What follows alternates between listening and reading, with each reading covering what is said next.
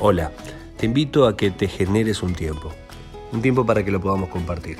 Compartir pensamientos, reflexiones, algunas charlas y conversaciones con buenos amigos, algunas prédicas, un tiempo para que podamos ingresar dentro de nuestras preguntas. Bienvenidos. El hambre lo había llevado a la calle y ya ni siquiera podía sentirse dueño de su propia vida. Eh, la soledad que genera la oscuridad de la noche solamente le hacía crecer el fuego que tenía dentro, el fuego de los enojos, de las broncas. Broncas que empiezan a crecer, ¿no es cierto? Porque de pronto pareciera que el universo entero empieza a conspirar contra uno. Y él empezó a desahogar sus broncas en la calle, empezó a hacerse experto en todo tipo de armas y a, cometer delitos y a robar en los caminos. Y lo hacía por hambre, sí, pero lo hacía por enojo, por bronca, por ira. Contra todo lo que le estaba pasando también. Porque, claro, cuando hay, hay broncas y enojos no, no desarrollados y no trabajados, uno empieza a encontrar culpables y responsables en todos lados. En la sociedad, en la familia, en los hijos, en la calle, en el gobierno, en Dios, ¿qué importa? Si el universo entero pareciera que está conspirando contra cualquier salida que podamos finalmente encontrar. En la desesperación, en la desesperación, él termina vendiendo su propia libertad. Esta historia aparece en el Talmud, es una historia muy interesante.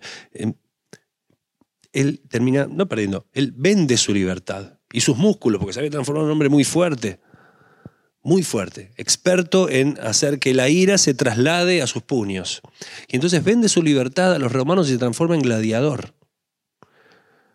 Y comienza a librar todo tipo de batallas en las arenas que, traían solamente sangre y muerte. Era la gran avanzada cultural romana, ¿no es cierto? Eh, no sé si sabían, pero bueno, también tenemos un gladiador judío en el Talmud. Obvio, no nos íbamos a quedar afuera de semejante espectáculo aparece este personaje, Reish Lakish, el gladiador judío. Ahora, Reish Lakish, una tarde en una laguna, esa historia es fascinante, se encuentra con un maestro. Y ese maestro se transforma en un amigo que lo iba a acompañar durante toda su vida. Y entonces Reish Lakish comienza a volcarse a los libros y deja a un costado las armas para volcarse al estudio y entonces transformarse en uno de los más importantes sabios del siglo III en Israel.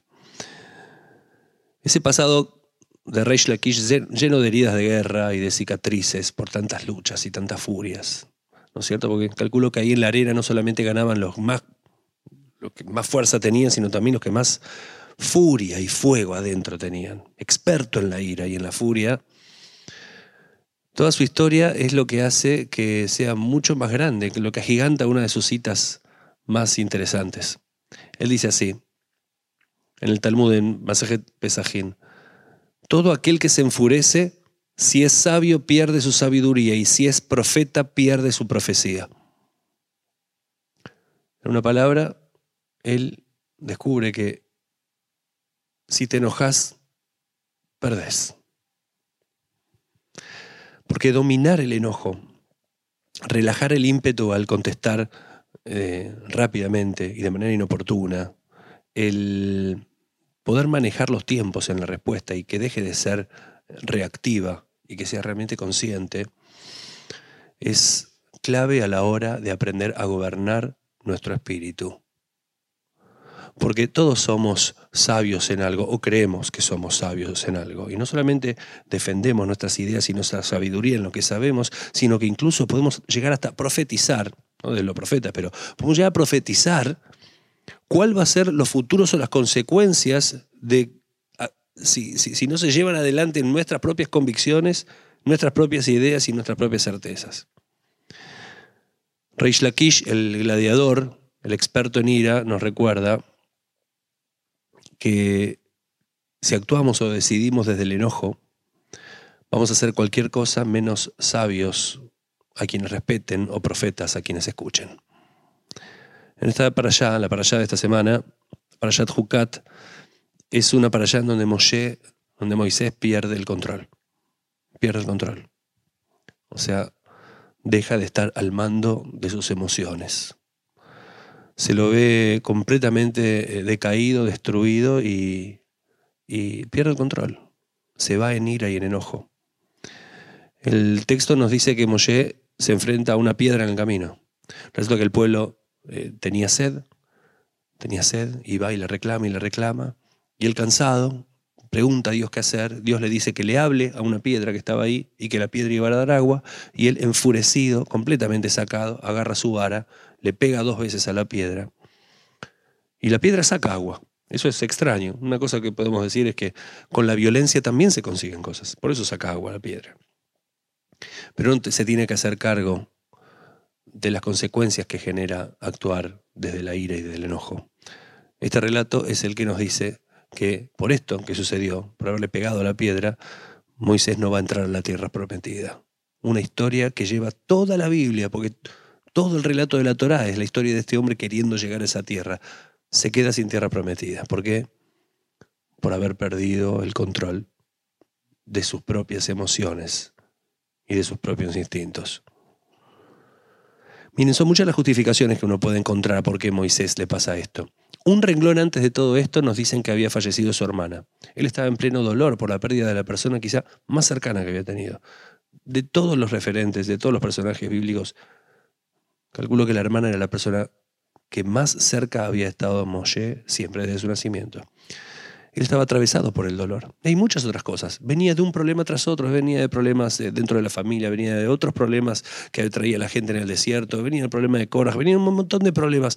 Podía tener la justificación que sea, porque nosotros también podemos tener la justificación que sea, la explicación que sea para explicar y intentar comentar incluso en medio de la furia el porqué de nuestro enojo.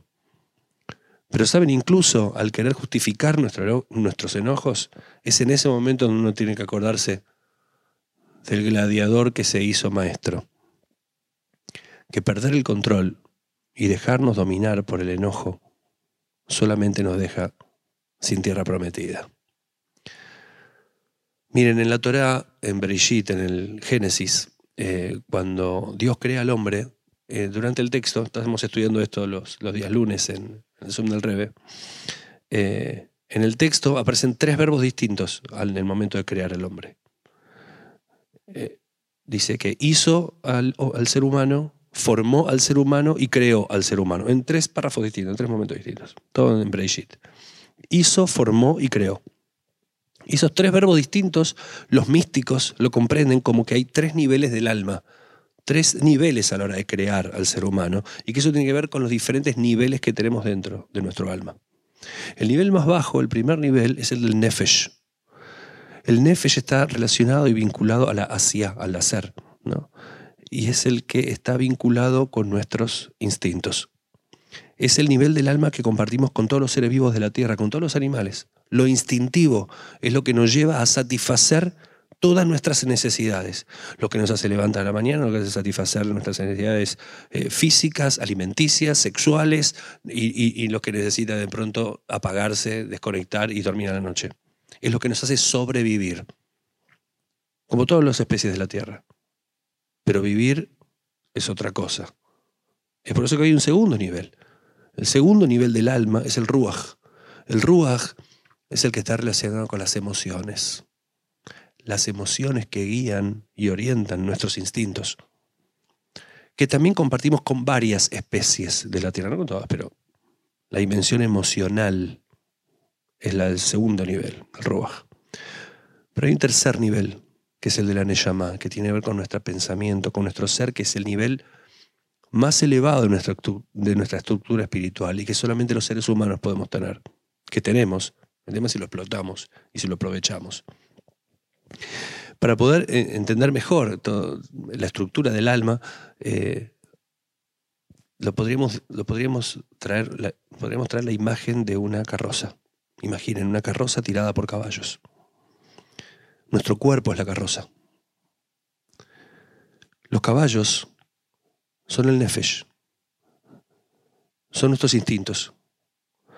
Es la potencia, es la fuerza, es el instinto que va para adelante la voracidad de avanzar.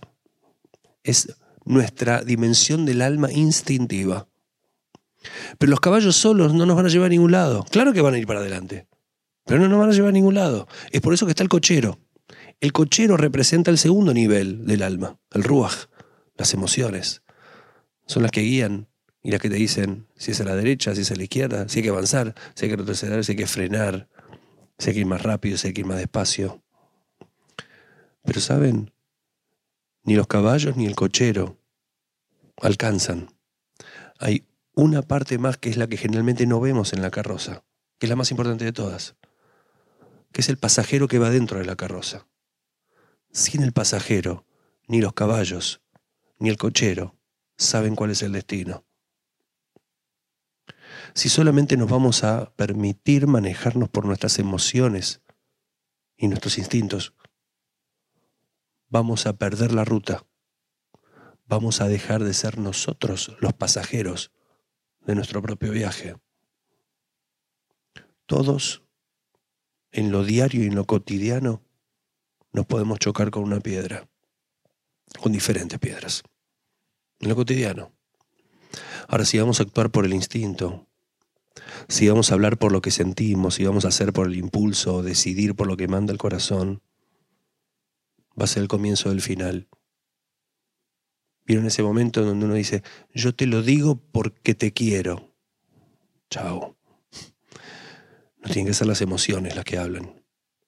Lo que decimos, lo que sentimos y lo que nuestro instinto y nuestra intuición nos llama tienen que estar finamente, finamente tamizados y guiados y orientados por el nivel más alto de nuestro alma, por nosotros mismos.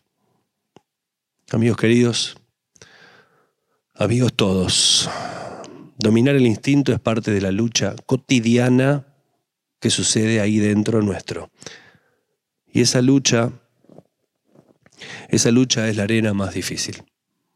Saben decidir desde el enojo, actuar desde la pasión o responder cargados de cualquier emoción sin control, solo nos hace perder la sabiduría, nos hace carecer de rumbo, perder la ruta y postergar el destino. La arena, la arena donde se libra la mayor de las batallas está ahí adentro y es entre nuestro ego y nuestro alma. Y saben, los gladiadores que han logrado triunfar en esa batalla son aquellos que han aprendido con el tiempo a dejar un costado las armas y a aferrarse fuerte a las riendas de su propia vida. Shabbat Shalom, Shabbat Shalom Umevorach. Gracias por regalarnos este rato juntos. Te espero en el próximo podcast en esta misma plataforma. Brajot.